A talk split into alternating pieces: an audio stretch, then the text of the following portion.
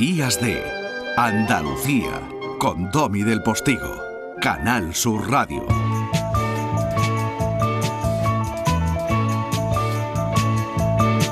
A veces pienso que tengo suerte, sin una perra y aún me divierte mi profesión. Eso es exactamente lo que le pasa a Paquiño Correal, que es eh, una de esas, eh, o mejor dicho, uno de esos periodistas que jamás han dejado de ser personas. Y ahora acabemos de ser sinceros, que a mí también me mueve el dinero y la vanidad. Bueno, este tipo lleva 40 años eh, haciendo virguería, maravillas con la palabra, con la palabra impresa. Quizá por eso le dieron la medalla de oro de Sevilla, en una Sevilla que es su Sevilla, pese a que él se ha hecho sevillano por opción y devoción. Por eso quizá es si no es, pero al fin y al cabo no cabe más que rendirse a una afirmación que probablemente, vamos a probar, ¿eh? Vamos a probar. Tranquilo Paco, vamos a probar, que probablemente se convierta en sección de esta nueva etapa de Días de, de Andalucía. ¿Cuál es la afirmación? Pues que todo lo real es correal. de las ideas en un segundo de intuición. Paquiño, buenos días. Hola, buenos días, Domingo. Uy, qué bien te oigo, mira, parece que estás al lado. Pues sí, estamos al lado, siempre estamos al lado. siempre estamos al lado, sí, eso es formidable. Bueno, ¿qué pasa? Que mm, te has jubilado, solo sueltas de vez en cuando un par de páginas mágicas por ahí en el grupo Jolie y has dicho, bueno, voy a echar un ratillo con Domi a probar, ¿no? Mira, ahora que dice lo de real y correal, el otro día pasé por el periódico y saludé a Pepe Jolie, a, mi jefe, al, eh, creo que es tataranieto del fundador del diario de Cádiz en 1867, y iban, iban, por la tarde iban a ir al Alcázar al acto presidido por el rey Felipe VI, donde se enteró de la, del óbito de la reina de Inglaterra. Y le dije, Pepe, dale recuerdos a, la familia real de parte de la familia Correal. Y estoy seguro que Pepe Yoli, que es un caballero, lo hizo, vamos. Seguramente. en un homenaje que le hicieron a Carrillo Salcedo, Juan Antonio, catedrático de Relaciones Internacionales, que fue preceptor del, actual rey. El gran Carrillo Salcedo, hombre. Pues yo fui, me invitó, y entonces hice la, cola para saludar a, la reina Sofía, y entonces le dije, se lo dije a ella, dije, Majestad, recuerdo de la familia Correal. Su realeza, recuerdo de la familia Correal. Bueno, pues eh, algo de lo real y de la realeza, pues supongo que ha ido tintando también la actualidad con la que tú sueles eh, hacer encaje de bolillo, ¿no? A ti te salen unas páginas a veces que son como las eh, tortillas de camarones de Balbino en San Lucas. Sí, la verdad es que no tienes que, que hacer nada. O sea, la realidad es el mejor guion de, la vida. O sea, empieza la semana, el, creo que fue el lunes, el 5 de septiembre, con la muerte de Gorbachev y se nos agotaban los adjetivos de histórico para allá, histórico para acá, y no imaginábamos que, que iba a suceder lo que ha sucedido. Bueno, se, eh, nos agotábamos con esos eh, calificativos nosotros, porque Putin casi no le dijo nada. Pasó por el ataúd, hizo así con la cabecita y no ha habido, obviamente, ni funerales de Estado ni nada. Qué curioso que para una parte de Occidente Gorbachev fue muy relevante y, sin embargo, allí dentro, en las Rusias, Gorbachev fue poco menos que un estorbo que había que Sí, además eh, aquí hemos recordado mm, las visitas tanto de Gorbachev a, la Expo en el 92, ya, ya un año después de dejarla, de, disolver la Unión de Repúblicas Socialistas Soviéticas, y la visita de la reina Isabel II de Inglaterra a Sevilla en 1988 que el alcalde Manuel del Valle le, quiso regalar un caballo, pero como estábamos en plena peste equina, pues solo le, regaló la montura, ¿no? Parece una cosa de, un cuarteto del carnaval de Cádiz, ¿no? Es que yo, si vistas las cosas con perspectiva, a veces eh, nos arrancan la, la, sonrisa, es verdad. Incluso las cosas que nos preocupan y que nos cabrean muchísimo, ¿no? Como algunas que han ido pasando también esta semana. Ha sido una semana sustanciosa, vaya entrada de septiembre. Sí. Oye, es curioso, es curioso porque en esta, esa expresión latina, ese latinajo del anus horribilis, eh, ahora viendo en el monitor el saludo aquí en Inglaterra, en Reino Unido, había reina y primer ministro y ahora tenemos rey y primera ministra. Entonces, Mm. en cuestión de días, eh, ha caído Boris Johnson, han cesado al entrenador del Chelsea, a Tuchel, aunque creo que la reina era del Arsenal, y ha fallecido la reina, eh, la reina Isabel, que además la víspera el Madrid goleó al Celtic de Glasgow. Y, y como ella ha tapado por completo, la pobre, sin eh, es ajena a esa, a esa coincidencia, ha tapado por completo los actos conmemorativos del quinto centenario de la primera vuelta al mundo, que los ingleses dicen que la dio Francis Drake, Bueno, yo no sé si es ajena, ¿eh? pero bueno, bueno, lo digo medio en broma, pero también en serio. pues como la venganza se sirve en, en platos de cocina mm, Fríos. donostiarra, Ah, bueno. la Real Sociedad venció en Old Trafford y yo creo que el gol lo marcó el Cano. ¿eh? en el último minuto, victoria del Cano en el último minuto. Sí, ya que hablabas del Arsenal, eh, es verdad que tu sobrina es del Arsenal. Sí, muy del Arsenal, muy del Arsenal. Claro, no, lo digo para engancharte para que eh, la semana que viene nos den una crónica de color, que estaremos en plenos funerales y tu sobrina está trabajando en la empresa de PlayStation allí en Londres. ¿Eso sí, es así? sí, sí, está allí Otra sevillana, otra andaluza por el mundo. otro talento, otro talento sevillano de la calle adelantado, el de la- los callejones de la Macarena en Londres. Qué crack. Bueno, pues la llamamos la semana que viene, ¿no? Claro, está encantada ella, ¿eh? Bueno, entonces, esta semana, fíjate que me hablabas del, del Celtic de Glasgow, Castillo de Balmoral, Escocia, fíjate, todo está relacionado, ¿no?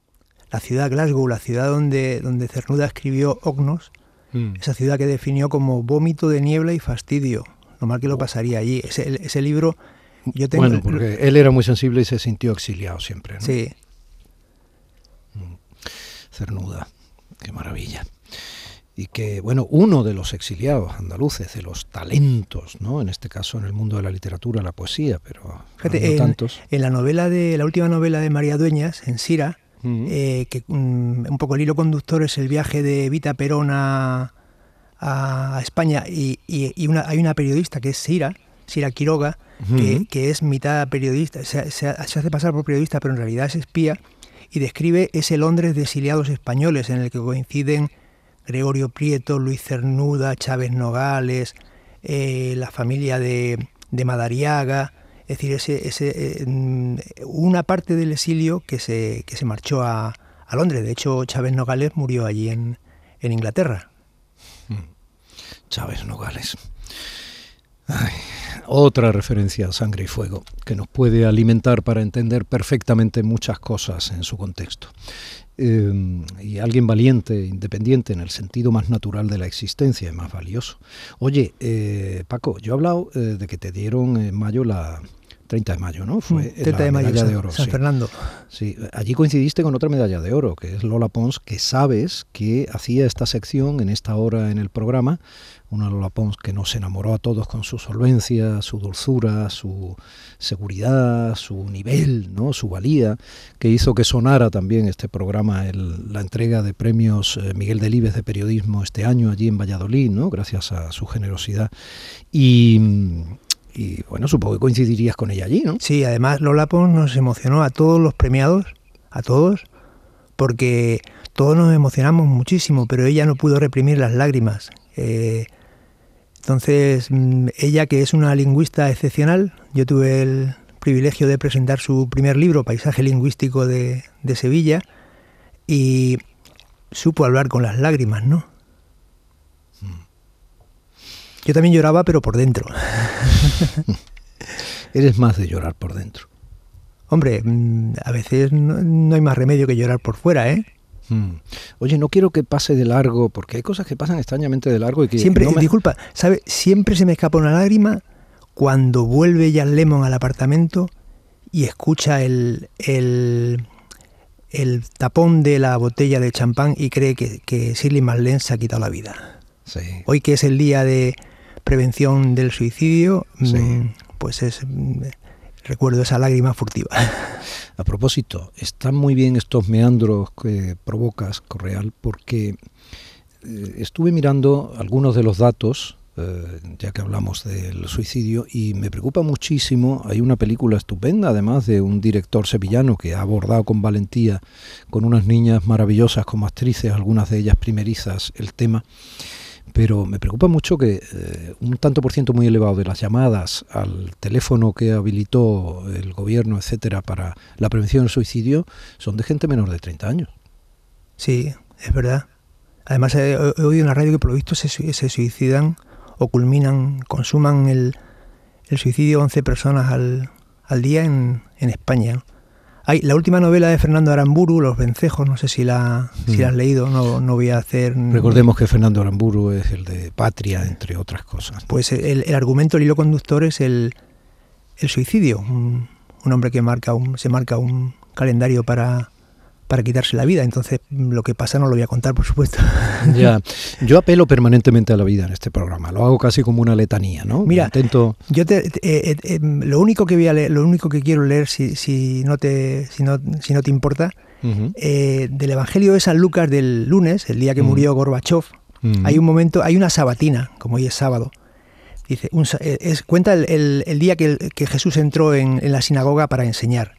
Hmm. Los escribas y los fariseos estaban al acecho para ver si curaba en sábado y encontrar de qué acusarlo. Y Jesús les dijo, os voy a hacer una pregunta. ¿Qué está permitido en sábado? ¿Hacer el bien o el mal? ¿Salvar una vida o destruirla? Hmm.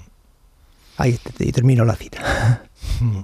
Nosotros apostamos siempre por la vida con absoluto respeto a las situaciones íntimas personales que llevan a la definitiva oscuridad. ¿no? Hasta, el último, hasta el último aliento, ¿verdad? Hasta el último aliento. Y, pero habría que estudiar muchísimo qué nos está pasando y ver hasta qué punto eh, hay un contexto que pueda favorecer que gente que está empezando a vivir y que debiera comerse la vida con sentido de la inmortalidad, ganas, ilusión interminable, construyendo su propio futuro, pues eh, pueda, pueda rendir ese esa obligación natural, ¿no? Ese es el cambio climático de las almas que nos está pasando un poco desapercibido. Qué bonito eso, Correal, el cambio climático de las almas. Hay, eh, hay otro dato que también me ha, estremecido esta semana, entre muerte histórica y muerte histórica, vi un titular en, creo que fue en mi periódico, Sevilla pierde 25.000 niños en 13 años el, retroceso. Bueno, se refiere a los no nacidos. A los no, nacidos, sí, o sea, que el titular es muy potente, pero dicho así parece que evidentemente eh, ha perecido. Exactamente, o sea, se refiere al desierto demográfico, ¿no? Al desierto demográfico. Sí, sí, sí. Y me recuerda otra novela que, que la he leído este verano, se la regalé a mi hija. yo no tenía ni idea de. Se llama Sinsonte, es de Walter Tavis, es el autor de Gambito de Dama. Y eh, este autor falleció en 1986 y sin embargo es una novela de un futuro robotizado, ¿no? Una novela en la que viven los últimos niños en el planeta y ya ha desaparecido la lectura. O sea, solo hay muy pocas personas que saben leer, ¿no? Entonces es un futuro apocalíptico contra el que tenemos que luchar, ¿no? Por eso se habla de niños y de libros. Pues mira, ya que vamos con libros, eh, de manera casi fortuita, eh, Isabel Cabrera, que es la directora junta de la Radio Televisión Andaluza, me recomendó así que hacía abuela pluma. A mí me hacía falta un libro que me acompañara ante la última pérdida, ¿no? Nos vamos haciendo mayores y vamos perdiendo mucha gente querida, ¿verdad? Correal. Sí. Y se llama Vivir con nuestros muertos. La autora es Delfín Orbillé, está en Libros del Asteroide, y es una rabina joven, ¿eh? eso tiene, tendrá unos apenas 40 años o algo así, y una rabina muy abierta, y, bueno, vive en París, estudió periodismo también en París y al margen de todas las claves desde el judaísmo que, él, que ella da, eh, tiene algunos momentos hermosos y recomendables. Vivir con nuestros muertos. Y así embridamos también y seguimos haciendo meandros y tortillitas de camarones eh, enhebradas sin casi masa maravillosas de Balbino, de Sanlúcar, con muchas cosas que tienen que ver con la actualidad y con la vida. Es verdad, fíjate, ayer fue el aniversario de la muerte de mi suegro, de Eulogio, que este año es su centenario, o sea, este año es el centenario de Saramago, de Fraga, del final, de la creación de la Unión Soviética y de mi suegro Eulogio. y mañana, y mañana, ¿qué te voy a decir? Siempre hay vida después de la muerte. Mañana se cumplen 21 eh, años de la caída de las Torres Gemelas eh, pero bueno, es también el cumpleaños de mi sobrino Javier, eh, termina la Vuelta Ciclista a España, empieza el fútbol en tercera división, a la que, categoría a la que vuelven el Ayamonte y el Coria, el Coria que conocido como la Baracaldo del Sur, eh, es proporcionalmente es el municipio que más jugadores de primera división ha dado en la historia del fútbol español. Fíjate cuántas concomitancias. Tú sabes que cuando has dicho lo de la, la, Baracaldo del Sur, ¿sabes que este malagueño que te habla nació en Baracaldo? Eso tengo entendido. es curioso, como Juan Manuel de Prada, como Rafa Iglesias, un dibujante sevillano, el que hizo las camisetas de Silvio, también nació en Baracaldo, o sea que la Corea del Norte, ¿no? Qué grande Silvio. ¿Sabes qué pasa? Que en Baracaldo en realidad está el Hospital de Cruces. Y entonces en realidad no nacíamos en Baracaldo como no morían necesariamente en Baracaldo tantas víctimas de ETA que acabaron en Cruces. Precisamente el hospital de Cruces pues era un hospital que tenía una gran cobertura, luego han ido cambiando las cosas, pero aquel hospital era una referencia ¿no? en toda aquella zona del País Vasco. Y claro, allí es donde nacíamos los hijos de tantos inmigrantes andaluces como era mi padre. ¿no? Sí, sí. Era un hombre que trabajaba en la construcción y que estuvo 15, 16 años allí en Euskadi, ¿no? Aunque nosotros nos teníamos, bueno, nosotros, mi madre nos trajo a mi hermano pequeñito y a mi pequeño porque ya no soportaba aquello. Y con esto hago una confesión personal en la radio. El médico le dijo a mi padre, o te llevas a tu mujer de aquí en un tren o, te la llevas en una caja y mi madre cogió una claustrofobia patológica que fue somatizando en otros padecimientos porque no veía el sol. Entonces, lo que le pasa a algunos andaluces, ¿no? Sí, sí, sí. Allí no veía el sol, no veía el sol, la diferencia con la gente que fueron muy cariñosos con mis padres, por otro lado, mis padrinos, fueron siempre gente que dio mucho la talla, pero como condiciona el clima, tío. Al sur de la Gran Bretaña yo me siento acomodado. La vida se me pasa, pero yo aquí me he quedado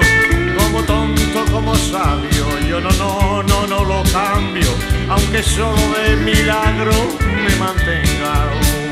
Somos víctimas propias. Oye, sur, sureño, em, de adopción y apetencia. Escúchame, eh, ¿va bien? Porque tú me dijiste que teníamos que ir probando. ¿Cómo va la cosa? Va estupendamente. Además, sabes que Silvio muere justo pues dos semanas después del 11S. Es la tercera torre que cayó. Toma, Qué maravilla. Ay,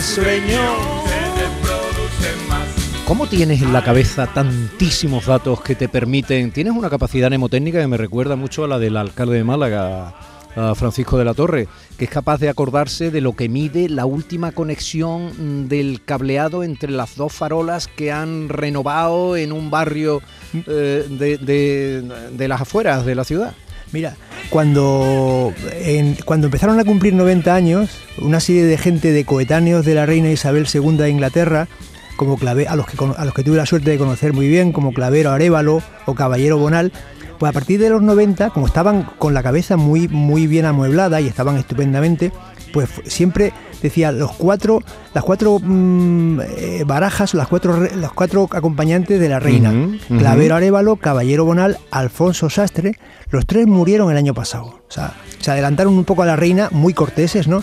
El único que sobrevive de, esa, de ese año es Mariano Ozores, Cristóbal Colón de oficio descubridor. O sea, pero es que es un año, yo, yo reivindico la generación del 26 tan potente como la del 27, con menos poesía. Mm. Nace Marilyn, nace Di Stefano, nace Miles Davis, nace John Coltrane, nace Charlie Parker, nace Leopoldo Calvo Sotelo, nace la duquesa de Alba. La duquesa de Alba habrá recibido a la reina Isabel II de Inglaterra en el cielo donde no hay protocolos. Allí no habrá problema con los ángeles y con los serafines a ver quién entra antes, ¿no? Y, también nace, ¿sabes quién nace? Que, yo he hecho un silogismo en Bárbara con, esta, con el fallecimiento de la reina. Nueve días antes que la reina de Inglaterra nace Utrera Molina. Mm, que tú estás ahora mismo arrebatado leyendo sus memorias. Leyendo sus memorias que son magníficas. Mm, bueno, pues mm. cuando yo nazco, Utrera Molina es gobernador civil de Ciudad Real. Tomó posesión soltero el día que se inauguraron los Juegos Olímpicos de Melbourne de 1956 que Franco boicoteó. Bueno, pues tú imagínate que ahora hubiera muerto Utrera Molina siendo gobernador civil de Ciudad Real. O sea, que hubiera durado los, los 70 años que, que, hasta esta señora eh, de, reina. O sea, es que lo de Isabel II de Inglaterra, sobre todo, es el tiempo, ¿no? Es, el tiempo, eh, tantas cosas, tanta gente. O sea, solo hay que, hay que tener 70, 70 años en adelante para haber conocido a otro rey en, en Inglaterra y, además ella mm, creo que accede a la corona en junio del 1953 y hmm. ese año le dan el Nobel de Literatura a Winston Churchill. Dicen, dicen las malas lenguas que le dieron el Nobel de Literatura porque no le podían dar el Nobel de la Paz. Sí. Absolutamente. Eh, fíjate que Winston Churchill fue uno de los muchos primeros ministros que ella conoció. Han sido 17 o 18, una barbaridad. Una barbaridad. Una barbaridad. Y, y, qué curioso entre sus muchas anécdotas que entre las relaciones personales con otros mandatarios, una de las personas con las que dicen, porque es muy difícil sacar conclusiones de cómo era de verdad la reina de Inglaterra, dicen que uno de los que mayor, con los que mayor química tuvo y que probablemente llegó a ser incluso amigo fue Mandela. Ajá. Es muy muy curioso, me hace sí, reflexionar sí. y pensar mucho sobre la personalidad de esa mujer. Por eso eh, llama la atención que, que sea la... Que, ¿Cómo habrá vivido ella? No creo que le hiciera mucha gracia lo del, lo del Brexit, ¿no? Porque ella que es reina en tantos sitios del mundo, pues que un país se encerrara, se encerrara... Mm. Mm. Eh, en fin, es un poco paradójico, ¿no? Se encerrara incluso en contra de algunos de los propios países que están dentro de su bandera en sentido amplio, ¿no? Entonces, muy complejo. Claro. Eh, el Brexit, bueno, algunos pensamos que fue un auténtico desastre y que Liz Truss sea ahora la primera ministra, precisamente aplaudiendo todo lo que hizo Boris Johnson al respecto, pues es, es muy desasosegante. Pero en fin, son opiniones, ¿verdad, Paco? Pues sí, es la, la pérfida Albión, ¿no? Bueno, es que, es que ella, ella, ella accede a la corona tres años después del gol de Zarra en Maracaná, Inglaterra. O sea que sí. es que mm, es un, es un mandato tan longevo casi como el de aquella la reina Victoria. Mm. Yo tengo hay un libro, una, la historia de las minas de Río Tinto, que se llama Nunca en el cumpleaños de la reina Victoria porque cuando cumplía año la reina Victoria se acababan, se, se suspendían todo, no, no, se podía hacer ningún tipo de actividad, ni huelgas, ni nada, porque estaba por encima de, del bien y del mal la señora.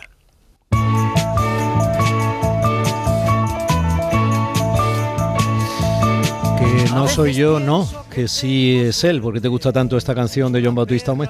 Pues yo que la música es una de mis asignaturas pendientes, no soy melómano, me, me gusta muchísimo, pero esta canción siempre la estoy tarareando y probablemente porque que no soy yo.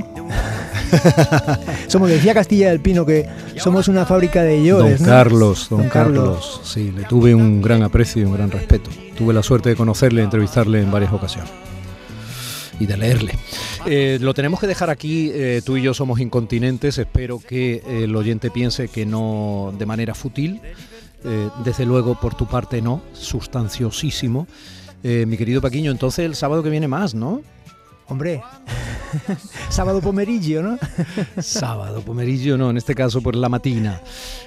Un abrazo enorme, se han dado cuenta, ¿no? En cierto modo, todo lo real es correal. Viva el cano. En Canal Sur Radio, Días de Andalucía, con Domi del Postigo.